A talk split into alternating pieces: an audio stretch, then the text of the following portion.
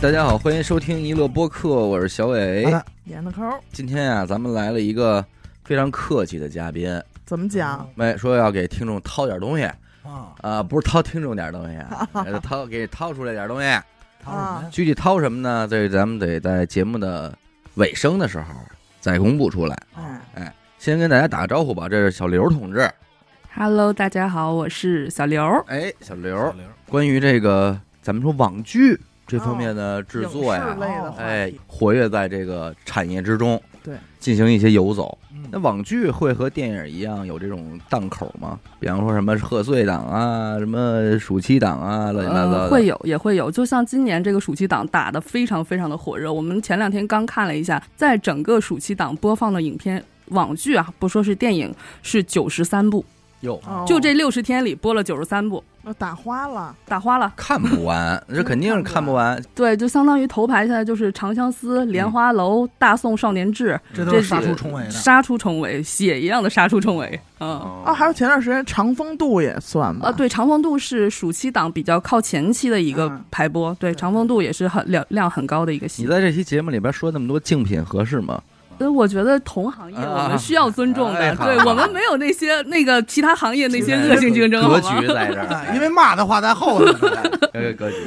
对，但是其实啊，我我觉得对于网剧这块儿，我的第一反应啊，除了这些年有很多在观众看来啊特别在线的这种网剧，在我的印象里，我老觉得这个网剧吧，它大多数还是粗制滥造的居多。你能你能理解我说这点是？明白明白嗯确实有很多那种霸总让我爱上你啊对类似哎 还是行业内的，人家一一下就能把这个给你背出来。我就是觉得，因为再便宜的网剧，它还是要遵循这些个制作的流程的。呃，你怎么筹划？你怎么写剧本儿？那不一定，你啊，说不不一定有这些嘛。你说最后一名可能就没有了。没有那种剧吧？说哥儿几个咱码这儿，今儿咱们想想这期怎么拍啊？哎，你从那儿过来吧，咱们来这么一个自制剧，哎有视频有不算网非常综艺吧？非常典型的一个戏叫做《乡村爱情》，哦，哎呦，因为他们的是他们的演员根基非常好，非常厉害。就是可能他们拍戏是一个框架在这儿，然后演员你上去走戏，我要一段戏，就是刘英跟赵玉田吵架，然后他们就自由发挥去上去吵架。那他们确实挺牛逼。那要这么说的话，比方说我我就掏十万块钱，嗯请点儿朋友，咱们一块儿拍拍。人不让你上，不是，我就问你，我怎么能上？上不了主流平台，啊但是呢，现在有一种剧叫做小程序网剧，你要跟我提这个，你要跟我提，我爱看这个。你老看这东西，不是说穿越这块的，一说我一醒一觉醒来，世界贬值一百倍、一千倍，人民币贬值，哎，对这种短剧，就是你花十万块钱是能拍的，还挺挣钱的。而且这个东西是现在在是在某些国家规定审查范围之外的东西啊啊，就是还处于自审自自查阶段，就是没把他们没把他们归类为电视剧，呃，对，还没把他们理解成短视频了。是的，对，就是我我管它叫抖店嘛哎，其实你别说，现在就是有这种模糊的这种东西。地带，那你说现在不说这种短剧，就是抖音上拍那种段子呢？嗯，以某个网红为主体，然后他在发生的一系列的事儿，甭管是办公室里的，甭管是社会上的，谁谁的生活啊，谁谁谁的生活，他一直在演变。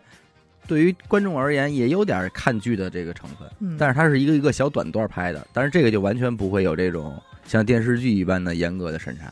呃，关键是审查也广电也就那么多人，他实在是看不过完来这事儿是，嗯，但他又不能一刀切。对，我想说啥呀？为什么就是我们没能够持续的输出某一个级别的网剧作品，反而现在还是呈现一种就是五花八门的状态？在整个行业内，我们这部分人占百分之六十或者占嗯百分之五十，嗯，其他人有可能就像小伟说的这种情况，嗯，我几个哥朋友有钱，我可能不是十万块钱，我有可能能传到一百万，嗯。传到一千万，传到一个亿，哎我也想拍一个东西。那这个东西它有可能是不是就会掺杂着很多个人的情感色彩，对个人的审美色彩？嗯那这个东西可能就是谁出钱谁是爸爸，不管是他出钱有多少，不管是他出到一个亿这种程度，嗯那我们都觉得他不是一个专业。嗯，主流影视行业还是作为是一个影视产品去销售给大家，其实跟面膜也好，房地产也好，没有任何区别。嗯，都是一个产品，最后是会面向大众的。呃我身边有好多好多就是这种大哥，就是真的是就是砸了几千万上亿，最后血本无归。就我们现在后期手里，他他有一个三年前拍的片儿吧，那片子现在应该也就是比较滞销了。那片子当时制作成本是五个亿，这五个亿就一个大哥自己掏了。这大哥打不打算录期电台啊？那你怎么看待像《狂飙》这种剧啊？有望复制吗？我们这种公司没有希望复制，一般公司是复制不了的。啊，呃，一般公安题材它是国家的特殊审查，它在报审的时候就会有一个跟国家机关去报审这个环节。说白了就是你演我，你得先让我看看你演的是怎么样的我，别给我瞎演哎啊！，演的对不对对不对？包括你涉及到宗教的东西，比如涉及到道教、佛教，你也要去跟相应的道教、佛教协会去报备，他们是否能够审查通过。啊，那比方说这电视剧里边这个这个是一个道教门派的故事，那就麻烦了。对，当时拍《长空之王》嗯你也需要跟航天去那边去报备。封神也是，封神是要过道教协会的，他肯定是要过的。我以为封神得找这些神仙问问，说 这么演行不行？说我看我像吗？啊啊，而且你听他这么说完，我大概理解了，这个东西出来之后，你说不好看，可以用来评价它，也不可以用来评价它。可以用来评价它，就是你作为一个观众，你说出这么一句话不好看，嗯，我只能听着你，因为你是观众，你说了算嘛。嗯，但是从这个制作的团队来讲，它这个东西是有很多层面的，对，就是哪儿不好，它是一个值得掰开了分析的。每个剧的受众群体是不一样的。比如说，我们说抗战题材吧，嗯可能我们基本是在座的这个年龄段应该不会看的。轻易的是看不了。对，就是那些神剧 哎来说，对吧？手撕鬼子这些，对对吧？我们大部分就说实话，我们当时我之前在那个有一个拍了一个抗战的戏，我刚入行的时候，我们导演一边拍一边骂说，这么多鬼子打我们这边的人，一共打仨人，嗯千军万马打不死，我自己都不带相信的。当时哎，说这个事儿，因为他的受众不在我们，他的受众可能会在于五十岁以上的人。嗯，他们那个爽点，对对。他们，只要这个我干爽了，我们的人民一定要得到伸张正义，我们的军队一定要胜利。嗯，这仨人站起来了，对，是这样的感觉。歌不是吗？嗯依然是也有很多制作很牛逼的歌，嗯，但是也依然有一些比如说不好听，对，嗯，或者说就是垃圾，对也是有的，嗯，也有人在做。但你说那些口碑很好的戏，其实它不一定播得很好。就像是大家觉得窦唯的歌写得很好，但其实听的人不是大众老百姓，很多人对很多人是听不了这个东西。就是其实跟咱前两天聊这个票房嗯的这个差距也是一样的。对那咱聊聊这个平台这块呗。主要的合作模式其实就跟平台的话就是三种模式。腾讯的话就是跟他们的各个工作室，然后有一些对接窗口，然后去洽谈。各个工作室，这怎么理解他们这架构啊？就像你们玩的那个手游《嗯，王者荣耀哎》，它不是有一个天美工作室嘛？你打开 T 咪嗯就那个东西。哦啊，对，它就算是游戏的话，他们也可能是分属不同的工作室哦去来，就是等于他们其实就是项目组。嗯就这事儿太腾讯了，就跟当年出微信是一样的。啊，他不是有两家工作室同时做微信嘛？三家呢？啊，就你看嗯。对吧？然后当时《王者荣耀》这款游戏也也是两家。哦，啊，这都是各家，然后谁做出来算谁的？谁做出来谁卖的好算谁的，然后那家就弃了，然后那家就拆散，你再重新组一工作室干一别的，啊一直这么弄就大概是这意思，就是我们包括他们，不管这几个平台都是互联网起家嘛，嗯他们的思维都非常互联网，嗯，所以他们做关于剧集创作这个部分也是这样去分配他们所有的工作室，去对接不同的制作公司。嗯那制作公司可能就是我们有一个项目缘起，就是我们想要拍一个这个东西，然后平台觉得，哎，你们这个创意不错，那你们就继续创作你们的剧本吧，把你们的剧本让我们看一下。那这个够拽咧子的，拍的不错，拍去吧，跟我说什 么呀？呃，也也确实是有这个情况，有可能啊啊拍完了之后，嗯，腾讯说你拍不行，不要了。啊什么呀？没说呀 什么时候啊？谁呀但是我？觉得腾讯干得出来这事。啊，呃，不不不能只腾讯一家，啊就是这是是这不行。嗯，就是你先跟他们去商量，我们要干这么一事儿，哎，对，首先你得有一个 PPT，您看行不哎，跟人家说，哎，我们这画的这有多精美，我们能做成什么样啊，什么的，嗯哎，大概有一个这么个构思。那他们是不是肯定说写啊？啊，哎对没问题。行，往下推吧。然后我们就就开始找编剧，他会说给你们一些意见吗？说我认为你们应该那样那样那样。会会给一些意见哦。就是这几个平台，大部分他们的流程 tab 是这样的，嗯，但那这一刻有钱出现吗？肯定是没有，还还没有呃，对啊所以就还是得回去接着弄。对，继续弄。扎不着。这几家平台合作的模式都差不多是相同的，就是网剧的话，可能就是分成定制、嗯分账和版权。定制的话就是全平台，平台就是爸爸，我们拥抱爸爸的大腿。他你也别想其他平台再播了，哎，对，没有比他比其他平台的事儿了，嗯就是我们拥抱这一个平台爸爸的大腿，然后把他钱都拿过来，我们来做这事儿。我们等于就是我们一个是一个按建筑行业来讲，我们就是一个施工单位。明白了，哦只不过这个前提是什么呢？施工可能就是我政府招标，嗯然后我们这时候政府招标了，就说现在我们这平台可能这一季度就比我们的 Q 一、Q 二、Q 三、Q 四嘛，就是按季度来算。嗯我们这季度可能需要一些什么类型的题材去填充，这是一个招标。嗯然后呢，我们就根据这个招标来写，就比如说我们有一个什么什么东西跟你这个契合，能够在你这个也需求契合。哎，，对，那你觉得这个怎么样？他说那招标行，你们这行不错，就 OK，我来给钱，嗯，这事儿就全权是我的了。定制系就是这个意思制作公司可能就赚的是承制的费用，嗯，那后边的宣发基本就是也是平台来负责。说白了，人家肯定平台自己会把更好的资源都给到这边嘛，对，因为毕竟是人家自己的东西嘛。是的。然后版权就是说，我们自己不想受平台太多的参与意见，嗯因为定制剧的话，平台花了钱，平台的制片人、平台的中控，他们自己内部也有控制你这个品质的人嘛，可能会给很多意见。但创作这个东西其实是相对独立性很强的事儿嘛，越多人参与，这个东西就会越四不像。嗯啊，你可能就这个数据给你一点儿，那个数据给你一点儿，你这个东西就更拍不好了。我们如果要是接版权的话，自己掏钱把这东西拍了，嗯然后卖给平台，这个很像其实我们原来的传统电视剧的形式，嗯电视台多少钱去收购这个东西，可能有哎几百万收购你这个项目了。那当时那个十年前，基本就是。喝喝喝酒喝到吐血，然后就一定要拿下对谈成这个事儿但这些卖给你们，很像销售，销售，对，但现其实制片和发发行就很像销售嘛，发行就是我能够电影的话，就是我的市场占有率更高，我的票房我的票票房就会更多。那我电视剧也是一样嘛，我能够发的更多钱就好嘛。我那我觉得那个时候其实还挺惨的，嗯，对，可能也没有那么多的网剧的团队、电视剧团队吧，因为你想想电视台就这么多呀，嗯，而每个电视台它那个黄金时段，可能也嗯，也就那也就那样，对对吧？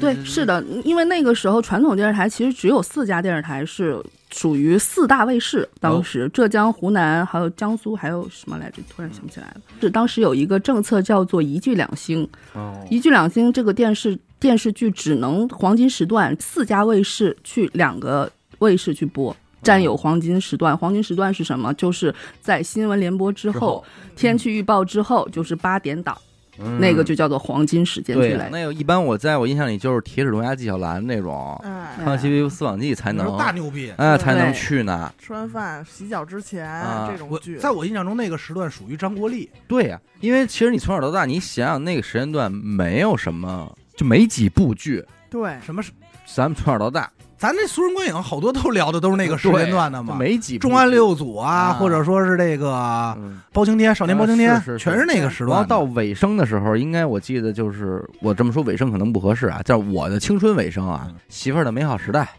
啊，裸婚裸婚时代嗯啊，什么蜗居，就是文哎章文章系列哎，对小爸爸走了一阵儿那会儿，后来就变成了这个网台同播，对，然后再可能现在就是大家的观影习惯在不断改变，去基本现在很少有人在看电视剧去追剧了。而且那会儿还有一种现象，就是这电视台这会儿播这个呢吧，播了半个月特好，那电视台也买这个也播。啊，也播，但是他比你晚后几集那也没事儿，嗯，也有人看，跟播跟播的钱就不一样了，呃，便宜，啊，对，那个就便宜一点因。为你涉及到前几集没看着啊，嗯，网络那个平台也是一样，它也可以分包出去，就是有一家是就是可能我先播，然后其他分包出去的可能是占有的市场率就会少一点。它并不是说三家平台必须要去独播的。嗯这个电视剧的收益团队就是我最终能获利的钱，就是我当年一锤子卖你多少钱。呃，对，版权是这样的，刚才像您说的第一种啊，就是这种现在这种网剧合作模式，我想知道这个收益是根据，比如说腾讯自己做的一个剧啊，然后它不是还有什么每集多少钱嘛，然后还有会员收益，这个钱最后会拿到吗？呃，那个钱跟我们是不挂钩的。没有任何关系对，那个是给平台的钱，他们会说分这票房。他们内部也是分属不同部门的，他们有会员部，嗯，就是专门负责会员收益的。这个部是不完全一定会 cover 你的成本的这个情况，对嗯，有可能是你辛辛苦苦拍了好多年，最后你血本无归，也有可能，或者就根本就没有电视台愿意买你这个东西，嗯，都是。还是蛮大的。第三种呢，第三种就是分账模式，分账模式其实也大概从一五一六年开始在网络剧是开始有的，嗯，但最最开始其实它这个模式更适合于网大。网大那个年代就大概是一二一三年开始有了，开始起源于网大。嗯那个时候大家可能花个三十万，你去拍个十天，你就能把一网大拍出来了，嗯然后直接上网络平台，有会员一看，哎，当时的分成收益非常高。但他们觉得这个模式其实也可以复制到剧集上今。天三十万还拍得出来，呃，这个确实是，哎，你今儿是打算拍一个吗？就是现在这三十万宣传费都不够。我我不，我前两天真的是跟我媳妇儿去电影院看了一部烂片儿，不能说，啊，不能说呀，说出来，实在是不能说，是不是你看人。之前我就告诉你是烂片儿的？我操！哎就那跑了，你们俩人都走了，咱们说咱实在是艺术水平，咱们审美达不在到。不在人家这个你够不着，你不懂，靶向里边，真不理解，你没看懂，没看懂是不是。哎真没看懂干嘛？要我我能看两遍。而且我就是会觉得这个成本啊，真他妈的 cheap 啊，你这个表情，真是 cheap。除了这仨人可能给给钱以外，没有给钱的地儿，真没法花这钱。人家这摄像大机怎么算啊？摄像大，呃，对，这这咱甭说了，这咱们自个儿家的买卖嘛，这设备咱自个儿都有，别的我是看不见这钱能花哪儿。就真不知道钱去哪儿了。你在大街上拍呗，拍去呗。那花什么钱啊？真不知道说什么呢嗯。但是因因为我没看完，哎哎，因为我没看完，兴许兴许人最后有一个那么大个儿的一个，哎，最后五分钟，在外太空，哎，我就哭了，哎，真是害怕了。出哪儿来了啊？所以说三十万能拍出来？呃，现在拍确嗯确实拍不出来对对对，三十万可以考要把这。仨人换了，我估计三十万能拿。能拿。嗯接着说，然后我们这个就开始有一些剧集上的尝试嘛。当年其实我们最最开始也是从我们公司就是做剧这个方面，也是从分账网剧开始的。嗯，其实我们并不选想选择这个赛道，是因为我们挤不进去定制，也挤不掉版权，卖不出去这个戏，所以没有办法才成为了一个分账网剧。但当年播的是在那年的分账网剧冠军。哎，啊嘿你瞧，我们当时挣钱了啊！哎要这么说，我现在觉得分账比前两项更实惠啊，更能拿着一些钱啊，嗯。因为前两项赌的成分很高。赌的成分很高吗？呃这个分账更高啊。对呀，你其实啊。分账是你的，你得真的开播以后对，凭本事挣钱，前两个就是，反正你拿一即便观众不买账，我已经挣完了。你拿一个亿拍了一剧，嗯。你到那边人收了，说我就能给你两千万，那我肯定不卖你啊，那你就早没人买了，我肯定得卖到两个亿啊。人家不卖不买，没人买啊不。是你你这不不现实，没有人会说一个亿拍的剧卖两千万不是朝着这个目的。啊。呃，刚才小刘说有可能啊，有也有这个可能。那后续你就赔不是就赔了吗？就是赔了呀，就是赔了，就是在在版权剧这个方面，确那你肯定是一个。亿拍了一个我看那种电影，然后然后那赔肯定是没办法。你有甭管道拍的什么内容，啊就是这种可能性有，因为大哥还有自己的梦想，啊是，对不在里头呢。得播出去。，对，但是你要说版权这块，至少我播了，嗯，对吧？对，对我我可以跟你较较个劲，万一我卖的好了呢，卖出两个亿呢？是呃，版权是卖不，不版不是我说呃就是分账，呃，对，分账这是有可能的，因为我们当年拍的那个戏就是叫《花间提壶方大厨》，是一个嗯美食题材的一个网络剧。当时我们用的人也都是新人，其实就是完全在网络上没有知名度，嗯包括当年我们就是完全零宣传费，包括所有的剧照海报都是我做的，就是。好家伙，够 cheap 的，你们就是就已经穷到这个程度啊！然后当时我们是花了一千八百万来拍这个戏，最后反正成一千八百万都得让你做海报，没有宣传费，完全没有宣传费。当年钱花哪儿啊？我一千八就能做海报，是不是方大厨老做好吃的 呀花在食材上。咱不懂，我也想知道呃钱花哪儿。确实是我们一千八百万，大概那在那部戏上买食材就已经买到了七八十万这样。啊对菜啊，其实，因为我们其实还真的是想实打实的把这个钱花在我们的制作成本里面，然后包括我们的衣呃就是衣没有嘛，就是吃住行的这个方面，我们都是呃剧组还是都希望去给大家保证的，能够在我们的有限范围内给大家最好的吃住行都是给大家提供的。良心对。你看那天我就我说封神似的，好多钱我都知道花哪儿，就花在盒饭上，伙食费，伙食费。就像我们剧组，因为我们说我们是拍美食剧起家的，不能砸掉自己的招牌，所以在饭的这个地方一定会给大家看到特别良心。就是在剧组的话，演员是有自己的演员餐的，因为他们那个演员餐跟大队餐有区别，是因为他们需要油水更少，他们要保持身材，需要美容，这个是我们可能就会单独给演员来做饭。嗯，最后我们的餐，最后演员吃成了我们的餐，基本都是四菜一汤嘛，给嗯不管是演员还是大队。最后我们的餐吃成了演员把它吃成了八菜一汤，因为觉得啊大队的餐太好吃了。啊，我们自己拍戏的话，我们都是自己带厨子去的，就是哦不会现在从、主流的都玩这么玩了，不定那种盒饭了。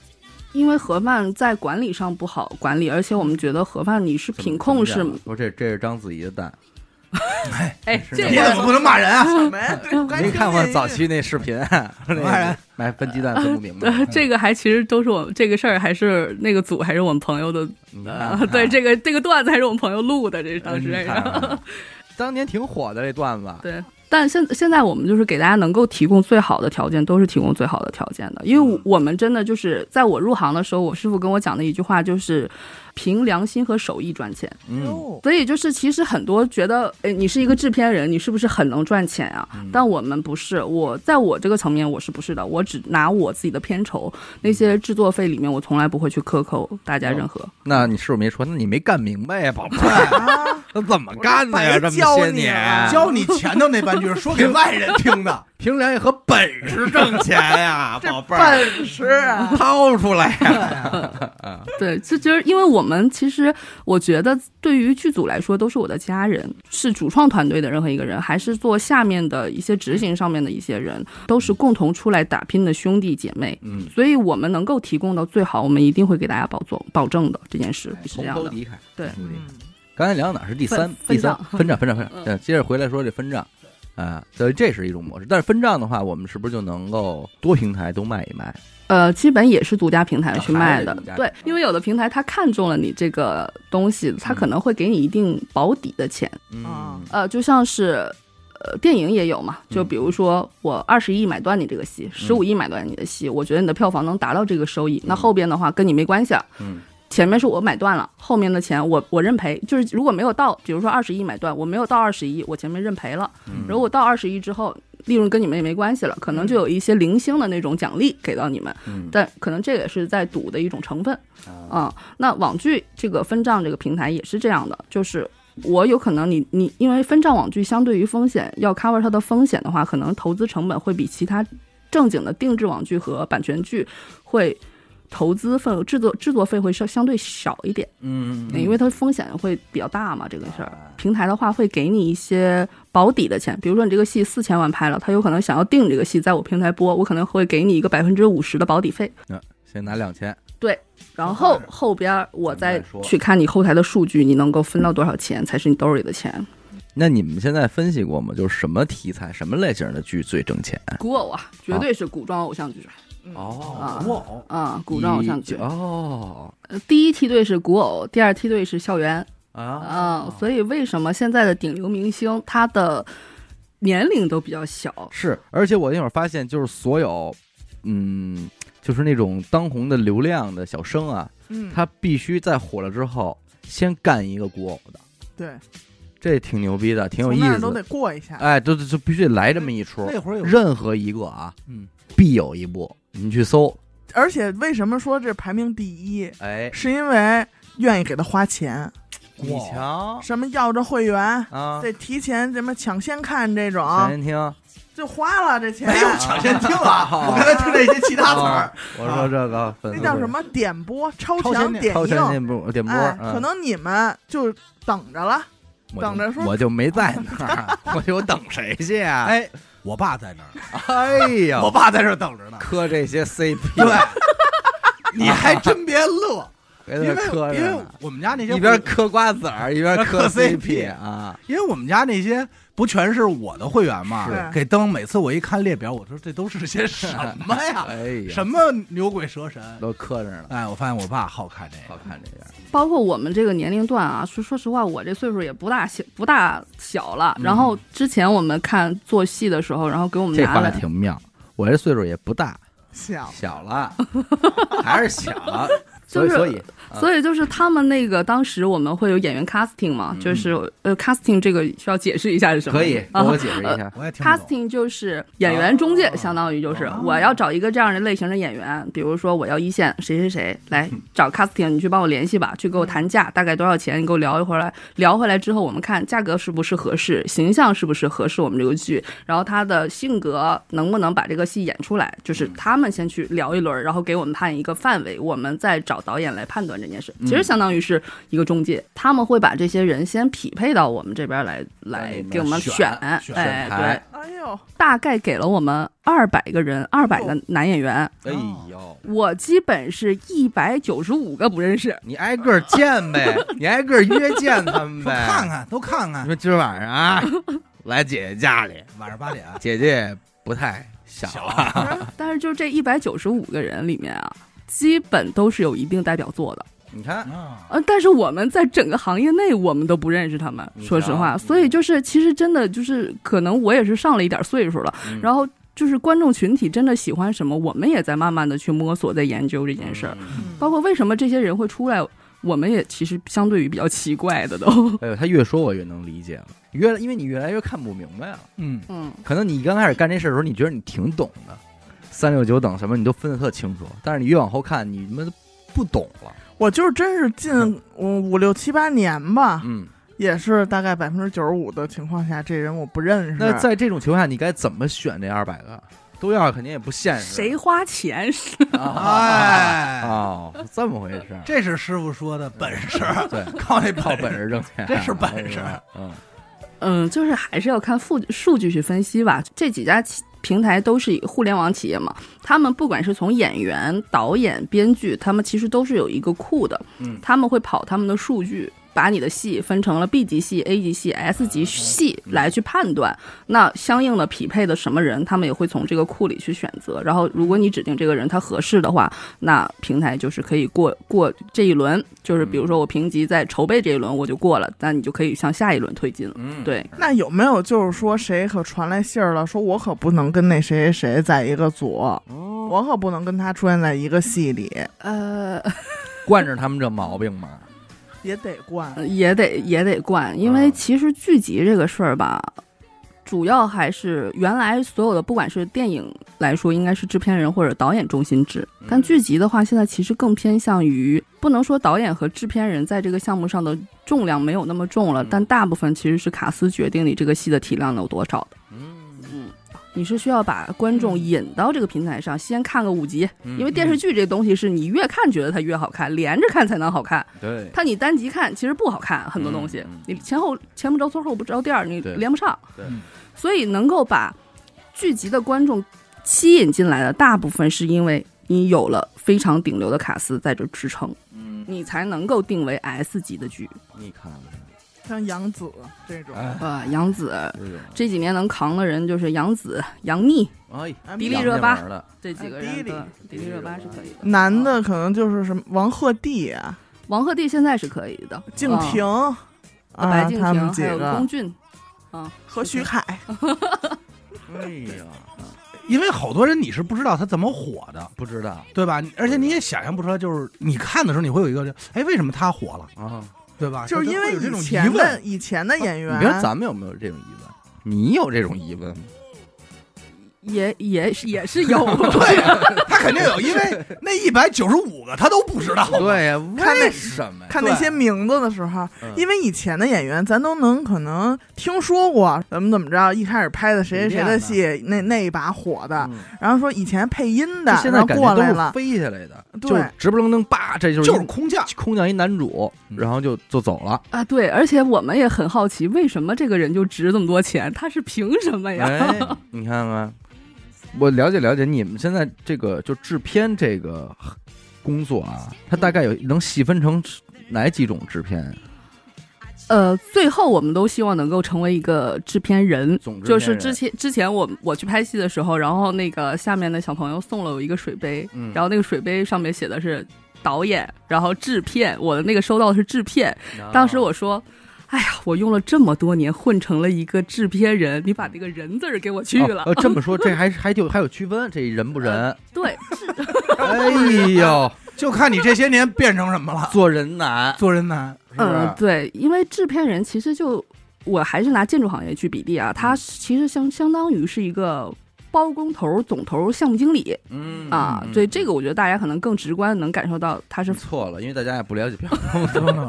就是嗯，呃，他就是等等于一个公司出现了一个项目，嗯。可能这个项目有很多人把这个总制片人基本是去攒钱嗯把这个事儿弄进来，那出钱的人叫做出品人。出品人，对，你在电影字幕上会看到出品人，谁谁出呃品出品这个是实实在在掏了钱的，不管是他掏了钱还是他公司掏了钱，是实实在在出钱的人。嗯，然后制片人就是负责帮你花钱的人，哎，花这个出品人的钱。哎哦，帮买套房，买两他们不是花自己身上了，知道吗？啊，不是说我这要完钱以后我不管了，我日子过特好，凭良心啊，凭良心。和本本事本事，哎，对吧？啊你说这个叫诈骗，诈骗是是是是，买两身好衣裳，都他妈揣自己兜里了。但是他在花钱的过程中可能有分几波，所以就底下制片人底下分了几个制片，呃，对，不同的制制片负责不同的工作。那比如都有哪个制？片油水最高？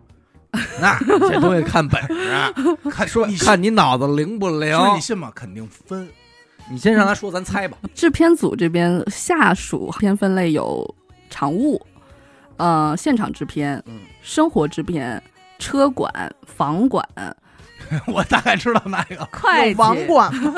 会计。我觉得就是生活制片，嗯这生活都哪方面？兄弟，房管都出来了，还他妈生活制片呢？关键是房房和车都有人管，这生活是从都负责什么？你得想，他能咔，他能说他才能咔多少？啊，这些太少了。嗯，那我现场制片也能咔的很少。也分分细吧，分路子。你先说说生活制片能能怎么开呀？还有一个没说完，还有啊外联制片呢。哎呦这个外联 听着这我这活儿我估计我干不了，喝不了什么酒也。内向，呃，基本在影视行业，不管是传统的戏曲艺行业里来说，都是师傅带徒弟这样的一个环节往下去传承。那制片人他基本会带他的执行制片人，就是我要去做这个事儿，我得有人去帮我把这个事儿执行下去。嗯就像导演这边有一需要有执行导演，导演不可能随时随地的到现场，需要有执行导演在现场去给大家走机位啊，去试光啊什么这些事。那嗯我我只说我们制片这边，因为如果说大了就太多了嘛。嗯那制片执行制片人就是负责把制片人的话传递下去，嗯然后安抚下去，然后就等于项目不管是从发行、宣传、制作，他们所有的事情都要管。制我片就说谁决定这剧组住哪儿？呃，生活制片去提供选择，哦，啊、对，给大家那谁拍板儿呢？呃是制片人制片人还是制片人去拍板儿的。得了，还是制片人要能看呀。但是每个组的情况也不一样，基本这种安排下去的事儿，大部分是主任去拍板儿也是可以的，是制片主任也任，能看呃，制片主任也可以拍板儿的，嗯，因为这都是拍戏旁边的小环节。对，这没油水儿，一个剧组得住多少间房啊？你看多呃，大组。对你如果封神这组的不不不，咱不封神，咱不要聊封顶这块的，咱们就说这个一日常的这种。日常的基本配置的话，一百多人到三百人剧组不等的话，可能就每个组差不多一百来间房。嗯，有有的人是两个人住一间，那主创的话，大部分是一人住一间。啊，一百多间，一间十块，是吧？你就算吧，这一天就是这一千块钱，哎，这才多少钱这不得？拍回来了？哎，这些在人那儿肯定都是小小小小事儿。呃，我们还是那个是良心和手艺哎啊，对对对对对，就是这个事儿是会出现的，但是不是全部，还是我们的整个过程还是像大部分影视行业的人，还是保持着像我这种初心的，嗯就是大家是大家庭一起去奋斗，希望能给大家更好的，不去从里面克扣制作费的。嗯啊家人们，但是有一句话叫做“水至清则无鱼哎”，，哎，啊对，我也是这么琢磨对嘛。，不能让他太轻了。对啊呀，就是我觉得如果你一个生活制片出去，连可能你去买点东西，人家送你个打火机，送你点送你瓶水，你都拿不到，那你这制片其实也别做了。啊啊，就是你肯定是，这是人际和做事是都存在的，哎这个事情是嗯实是。最大的，我觉得小伟说的没问没有错。其实生活制片，生活制片是管不管所有的吃住行，全部是由生活制片去管的。嗯有人会维持演员和工作人员纪律吗？什么哪种纪律对啊，哟，那这个各方面，啊？哎，那腿 那腿收回去，收回去坐好了。我晚上在屋里好好的啊，别出屋，别他妈瞎串门儿。要他妈没这些，谁还演戏呀？后来就说各方面吧，这只是其中一种。肯定是违法乱纪，在合同里是都。呃，啊说不不不涉及到违法方面，警察他们管，警察不管的事儿，我们也不管啊。对你管你管了吗？是，这是我自由，嗯，行不行？你只要不耽误拍摄情况下，大家出去喝点酒啊，打打牌呀、这也是很正常的消遣方式生啊活。的一些小调剂嘛。包括那个有没有好上的这事儿啊，啊我觉得也都是有可能的啊啊。就是因为我们大家都是在人嘛，都是有七情六欲的嘛呃。确实是，就是你电视剧开场的方式，是不是也是男女主在某一个特定环境，然后把男女主绑在一起，然后后续才发生了一系列的事儿嘛？对哎，对对。那剧组刚好其实也是提供了这样一个条件，可能嗯有男孩儿有女孩儿放在了一个山里，上来就给他们订在同一间房就完了，同年 吧，那那那不可能。对吧？还便宜 啊，这样子就能缩减这个成本。成本对对，相应的，嗯每一个组会成几对儿这种情况是很常见的，但我们也是很祝福的。如果能够后续真的说，因为我们这个组结缘的话，能够真的走在一起的话，我们还是很祝福。那要是结梁子了呢？咱们没结缘，结成梁子，这我跟你说，这个比结缘的情况发生率高。对呀，那就得找他们，有的如果大演员的话，可能就得找他们公经纪公司去协商这件事儿啊。那小演员的话，我们肯定会从中调和进，因为制片人肯定是要把这个戏，他在我们的职业手册中是、呃，我们的职业手册中是有一条是要进行各组的人员的关系协调的。哎，啊，不管是演员组还是工作人员的组织，都是我们是要相互去协调关系的，这事儿就挺麻烦。那可不。非常杂的活儿，就是你什么都得会。一旦这个工作没有具体的工种是专门负责的，那就这个人这个事儿大概去就找制片了。哎，对，我们之前有一句流行的话，就是没出事儿什么都行，只要出了事儿全是制片的事儿。你看看，你看现在这个自媒体也发达，就是这个消息和信息的获取渠道什么的也多啊，嗯，导致一个什么结果呢？就是好多演员啊，这个翻车率比较高，搁车了，拍着拍着搁车了，或者拍完了搁车这也。是一种赌啊。这个事儿现在是害怕不害怕？太害怕这事儿了。啊我们在我们那戏拍完之之后啊，上映之前，我们天天给我们那些主演发微信说，最近谈恋爱了吗？啊 然后最近可别惹事儿啊，可哎别出去违法乱纪啊什么的这些事儿。这个事儿其实对我们这个现在这个行业伤害灭顶之呃灭，顶之灾，真的真是全白干。特别是像那些顶流嘛，谦儿哥什么的，谦儿哥他那个戏受损，后边真的就是我们在行业内都一直在讨论这个事儿该怎么办。啊？对。就，想给人捐款了吧？都有点比较同情，想给人公关一下。同情，比较同情，嗯因为。毕从演员方面来说，女演员没有问题，嗯，呃，女演员人家很好，很乖，辛辛苦苦拍了一年的戏播不出来。播不出来，对于制作方来说，这个戏我们可能筹备了三年五年，嗯，然后嗯我们才来才弄完这个事儿，然后咔，因为你因为你这一个人嗯哼，造成了整个剧全都播不出去。对，我就说这个东西有没有什么保险机制啊？谁来赔这钱呀？原来一开始其实大家是感受不到这件事儿的，因为互联网没有这么发达，可能有一些事儿也传不出去。嗯说实话，这些事儿呢，在这个行业里以前可能有，嗯，也不但是在少数。呃，肯定不管是我都不说是影视行业了，就是嗯各个行业其实往下撒下去，其实都很很因为人就是多样性，呃多样性的。嗯这个事儿不是说我们这个做这个行业三观可能不太正啊，但是确实是我我觉得这个事儿是不少见的。嗯嗯，但是因为互联网这个传播，造成了就是这也不不能说这件事是造成了，因为毕竟他们是做了不好的事情。我我我能理解，说白了就是，比方说，哎，李总怎么怎么着了，嗯，这事儿没什么可传的，因为你不知道李总是谁。对。嗯哎，对。但我说谦儿怎么怎么着了，这事儿就有的传，因为你们都知道谦儿是谁，所以这个事儿就就好聊。而且有喜欢他的呀，有哎给他花过钱的对呀，对对，不是还有竞争，还有坏人呢。哎，哎，对，嗯，对对，这事儿这事儿一出来，肯定大家损你的就一拥而上了，这东西对万人锤了。那其实最受害的还是相当于是制作公司。那嗯这个戏当时我们外传的话，这个戏是花了六个亿去来制作的，但具体实际成本是人家的事儿，就是外传这个事儿是花六六个亿做的这部剧。嗯，那现在有人在传说有另外一个男演员去补拍了他的戏份，然后是这样来解决。再再再弄这事儿。对，以前的话，我们如果出现了某个艺人有问题的话，可能就会采用一些 AI 技术，找后期公司特效换脸。嗯那可能有的人确实就哎脸你看的比较不自然，呃不自然，这个事儿就换脸。我操，我可看过那换脸的，换的那不叫不自然，很吓人，吓人就是说对，有点吓人了，都但是没辙。对，但现在的广电的规定是你不但脸不能出现，你的人。身体的任何部位是不可以出现在电视，就是你的播放画面里的。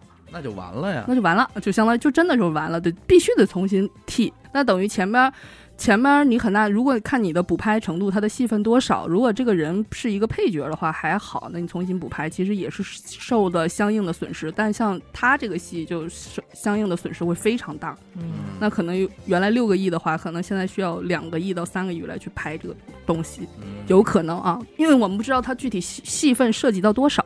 我们就根据这个问题来说，就是原来我们不会在合同去规定，现在的在里面的话，在上映期的两年到三年之后，都会规定你这个演员是不可以有违法犯罪，然后嗯一定会追究你的经济赔偿。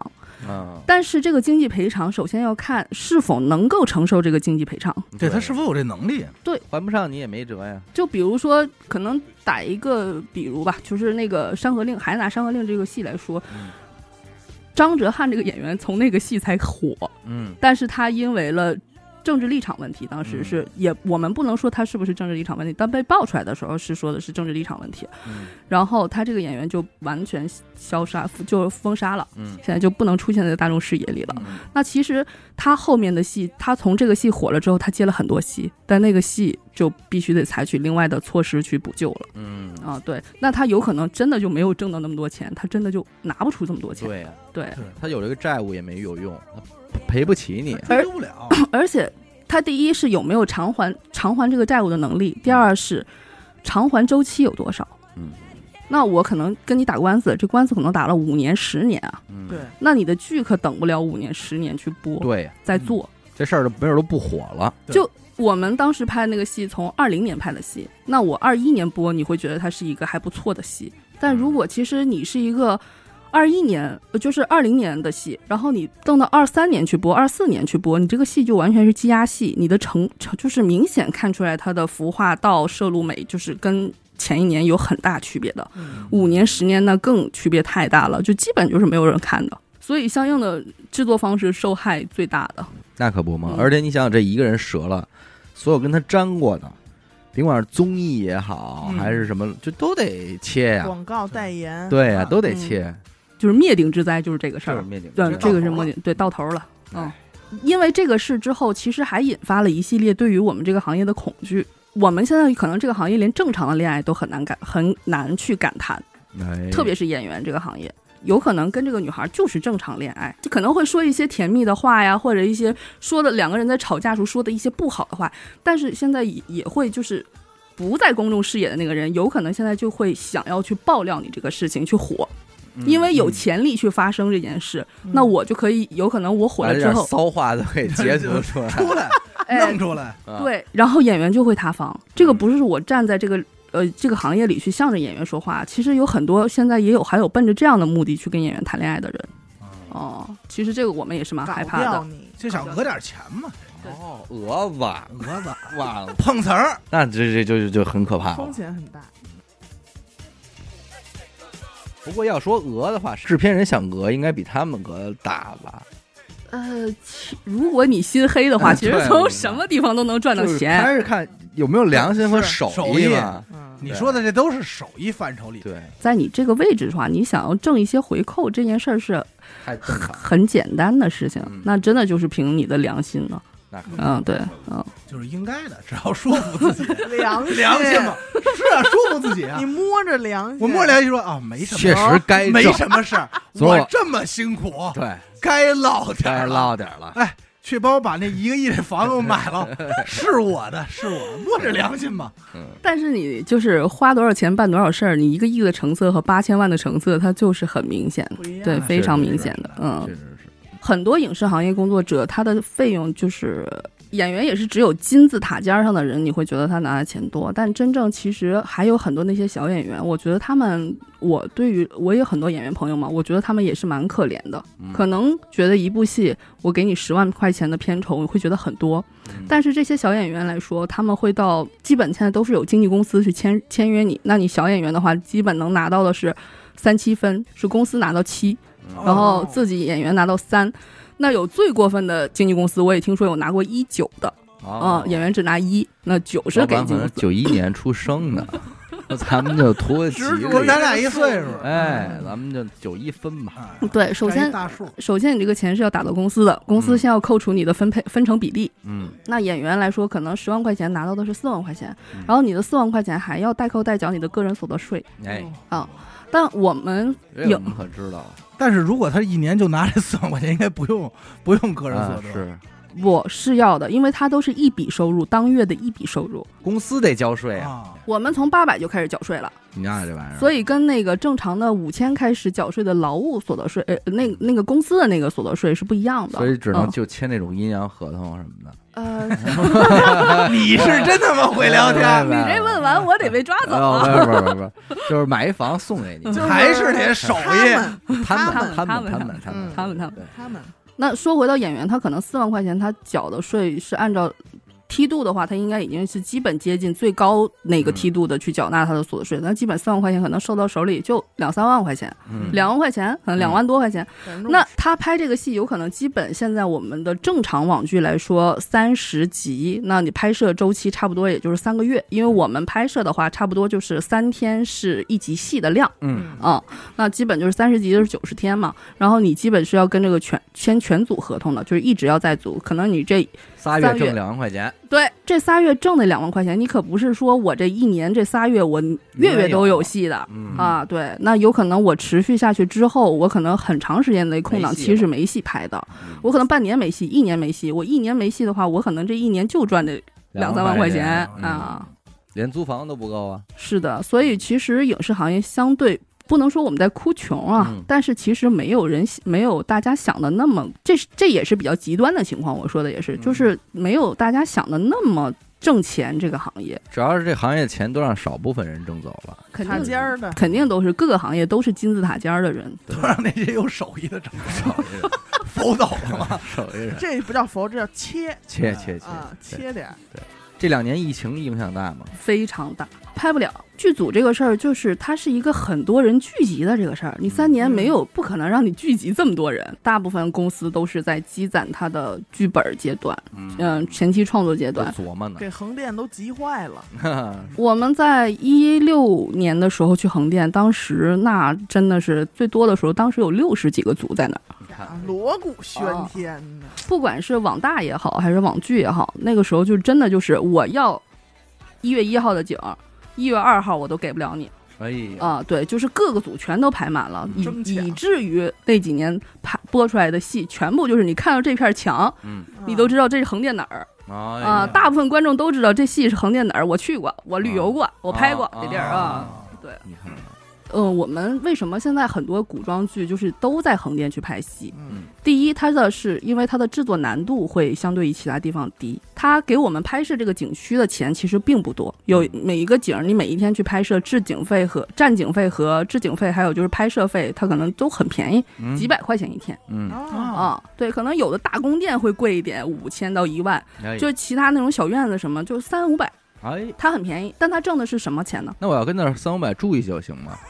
我你跟我想的一样，没 法住。我想的是咱们就去就完了。完完，别人隔壁人那拍戏呢，你还给我小点声啊，马吵谁呀？早上起来看我几，点了？早上起来看我正倒尿盆呢，拍戏 拍着呢。拍着呢啪一泼，看我这是刷牙说，我是包了一个月，明儿上我这儿来啊，上家来。我给你包饺子。这个镇真的是很聪明，这个发展的。然后其实他们的旅游门票，我们计算一下，那个旅游门票很贵的，哦比环球影城可还贵。啊啊，就我进去玩一圈，对，你要把这所有的园区都逛一下来说，得一千多块钱的票价。它不是整个通票一千多，它是每个景区你核算下来，它是每一进一个景区差不多一百多块钱嗯啊、对。但是它有六七个景，就很多个景区，然后你去完了之后核算下来差不多一千多，嗯，我得去那。那现在就像你说这问题，所有的戏都在横店拍，这景都让人看烂了，现在还愿意去那儿拍吗？还是成本和难度低。啊嗯，对，就我们也开发了其他的影视城，像什么象山啊、洛阳啊，其实嗯都是有相应影视城象。牙山，啊，象牙山，嗯，也都是景点儿。现在谁谁谁家，啊对，为什么这些景区是开发不出来去拍摄的？第一，它的景区量少；嗯，第二是当时横店做这个东西的时候，就是为了拍戏用的。它嗯不像有的景区，像我们去都匀拍戏，它建筑的时候就是按照那个古建筑去建的。嗯但对于我们拍戏来说，这个不实用。嗯它那个广场我们看了一下，就是如果你是小成本的戏，它那个广场你不放下去一万个人，就看不见，感觉没几个人儿，就广场稀稀疏疏的。啊，但就是像横店来说，它可能我的镜头视角看起来我已经很宏大了，但可能你可能就放了几百个人进去，就能够完成这个任务。后边可能就是用特效一起铺一些人就够了。有考究有啊是这样考究，所以对于我们来说，置景和拍摄来说，横店都是非常适合的一件事。还有就是横店的相对的配套设施，嗯它我们找群演的话，如果我们去一个山里拍戏，你上哪儿找群演去啊？嗯，对不对？对对嗯对吧？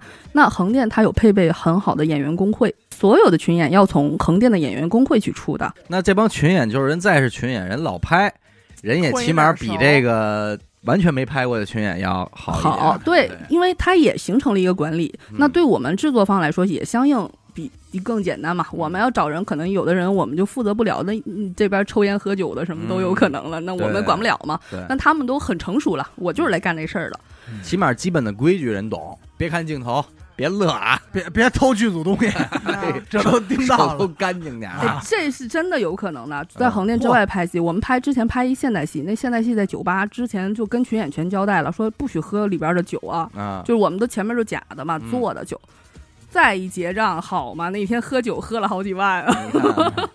管？不了这帮嘴馋的，这没法哎，真的是，就后边把所有兵全打开了，然后里边有台球，哐，这边导演讲着戏，那边就开始玩上，就管不了。素质高，这帮是然后横店其实对于演员来说，他演员工会更好的是什么？他有完整的价目体系，嗯啊，八个小时就是八个小时钱，加班多少钱，嗯，打嘴巴子多少钱，哎你扇一逼斗多少钱，讲一句台词儿多少钱，啊，下跪多少钱，哎穿丧服多少钱？价目来说，我们也很清晰，就知道我们的制片成本有多少，我们用多少人，知道多少钱，这个很明确。这靠谱。拍摄还会用到马、动物，这个也是很危险的。人家那边是不是也有职业的团队？就专门有驯马的人，就是现在那个横店的马都已经乖到什么程度？一二三，开始，自己开始表演上了哎呀，你看训练有素。训练有素啊！素对，马是能听懂“开始”这俩字儿的，能有这啊口令对了能听懂了。包括横店，它的服装、道具，所有的库房基本都在横店。我是不是能这么理解？就是比方说我到了横店，你真的，你就想这事儿肯定掏掏出肯定很很滑稽啊！啊，你先花五百块钱在那儿租一间，不是，你就到横店嗯，然后你随便拽一人，哎，哥们儿，我要拍一戏，有人拍什么戏啊？我没想好呢。哎，你说这怎么弄啊？那你找操找老李啊，我给你电话团团团一个，完这哎你找那什么，肯定应该都都已经是一是条龙服务，绝对到这位置了嗯就是你到那儿不会，你也能拍。啊，不会也能拍，嗯，是吧？你想缺什么道具什么的，走，咱们上老刘那儿挑去你就你说缺钱，人说我告诉你到谁那儿能骗着，啊。能扎着，能扎着，能扎着，能扎着。你还是嘴那我就不问那别的了，我就问这一个就行了啊。就是你想要在横店的，只要跟古装戏吧，咱们不说其他的戏相关的，你全都能找着很便啊，非常便利。嗯，但其他的景区现在还没有完善到这个程度。您听说原来是有北漂的，现在又有横漂嘛横？漂横漂，对，对，是一样的。再论的，拍摄剧组的话，不不是像大家看到的电视剧，就是你一集、二集、三集、四集我们往下拍的，嗯，在同一场景里是要把所有戏都拍完的。有可能今天我们拍的是大结局，你上来就给我哭，对，第一场就是大结局，哎，对，驾崩了，对，第第有可能呢，那我第二场拍第一集戏，嗯那我还清秀小姑娘呢，我得哎重新遇见呢，都有可能。这玩意儿真的这统筹起来，你怎么能掐好了啊？而且可能男女主一上来第一场就是吻戏，啊你关键弄不好，这里还有穿帮的事儿。这不能赖在统筹锅上啊！啊，是吧？对啊他有的有可能演员你也不接戏了，可能进组第一天三个月以前，然后基本在我们这戏里边吧，后边你看这演员基本都胖个八到十斤，哦，那这也算是穿帮。对因为天天吃八菜一汤嘛。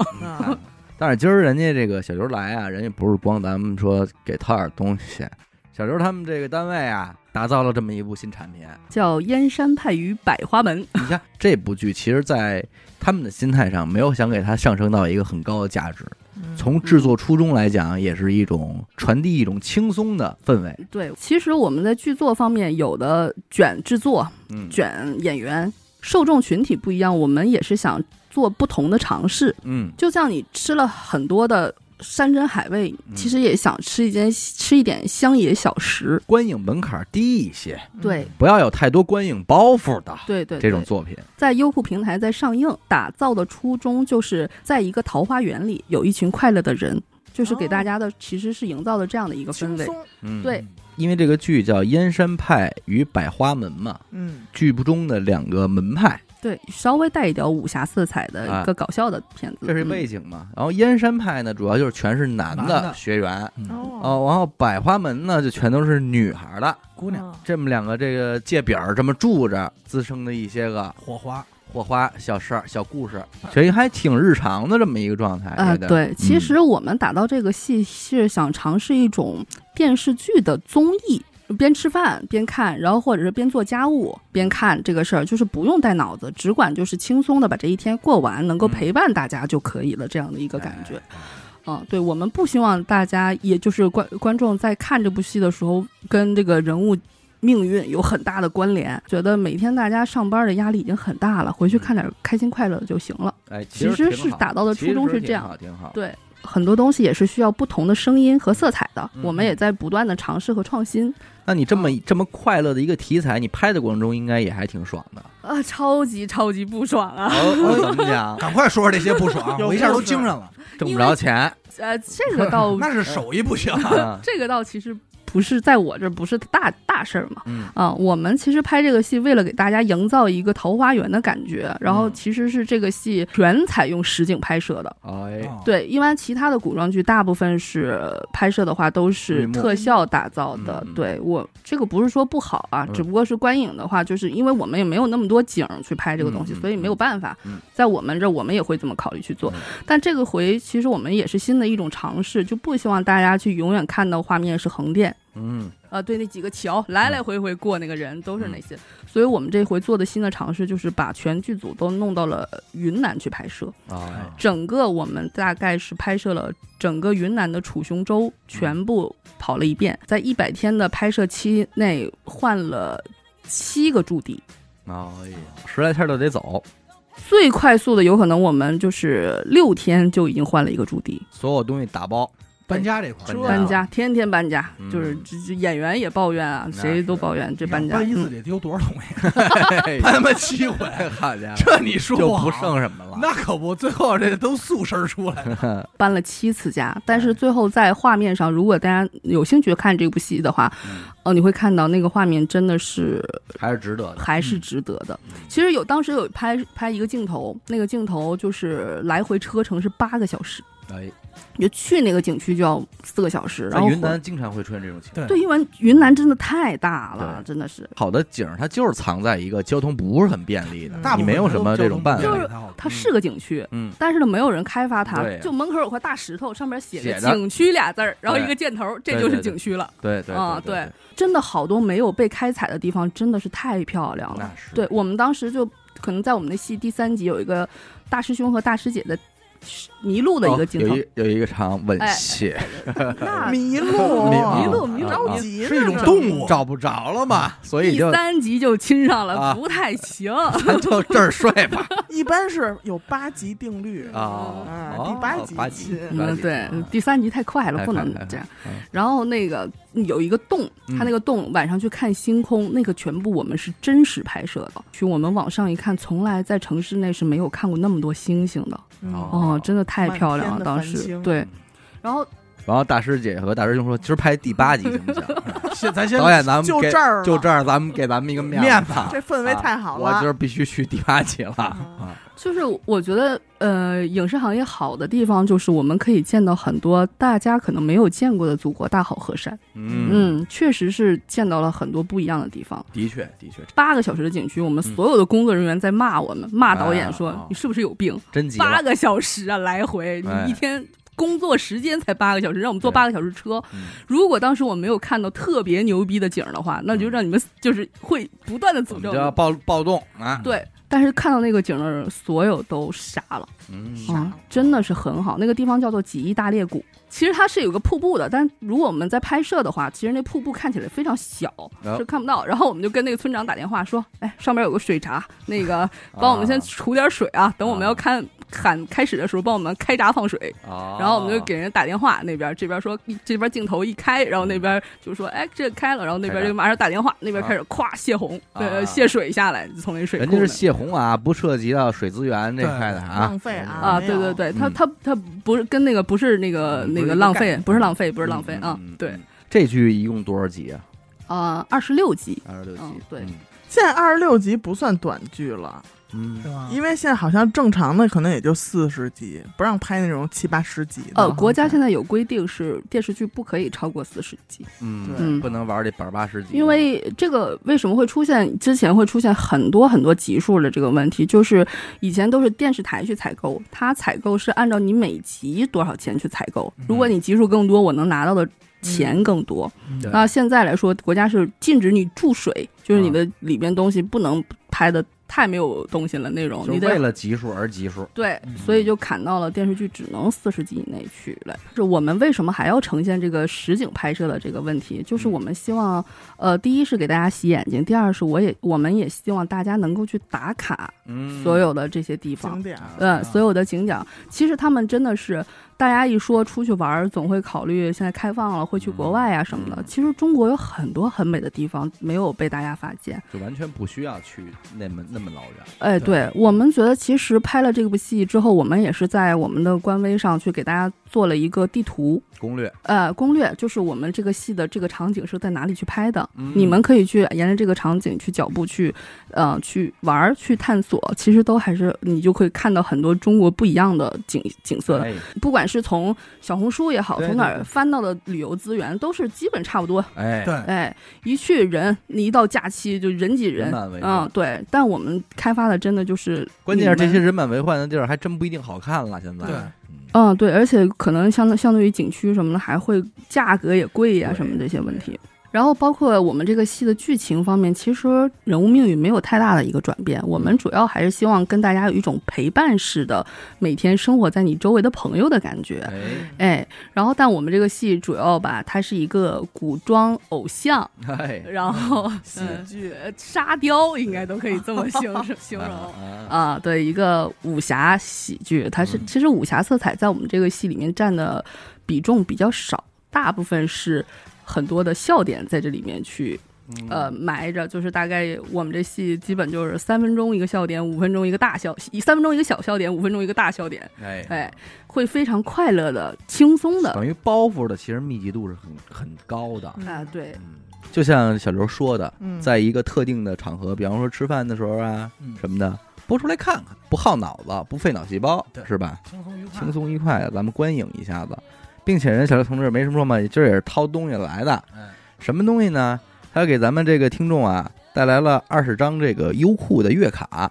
啊，VIP，咱们可以获得一下这个东西啊。怎么获得呢？今天咱们上线是八月二十八号嘛，嗯。现在是凌晨，周二八月二十九号的下午三点咱们会发一个关于这个剧的微博，嗯，然后在微博下方留言评论最快的前二十名啊，只按留言时间算拼，手速，拼手速，哎，最快的前二十名，咱们把这个优卡给给送出，嗯，好，好吧？具体到时候咱们微博见。娱乐播客的微博啊，娱乐播客的微博就叫娱乐播客，哎，嗯，哎，非常简单，咱们就是也是说凭本事，哎，凭本事事，凭手艺，凭手艺，咱们看这些东西啊。得嘞，感谢您收听一乐播客，我们的节目呢会在每周一和周四的零点进行更新。如果您想加入我们的微信听众群，又或者是寻求商务合作的话，那么请您关注我们的微信公众号“一乐播客”，我是小伟。好的，演的抠，再次感谢小刘的做客啊哎，感谢下期再见，拜拜。拜拜。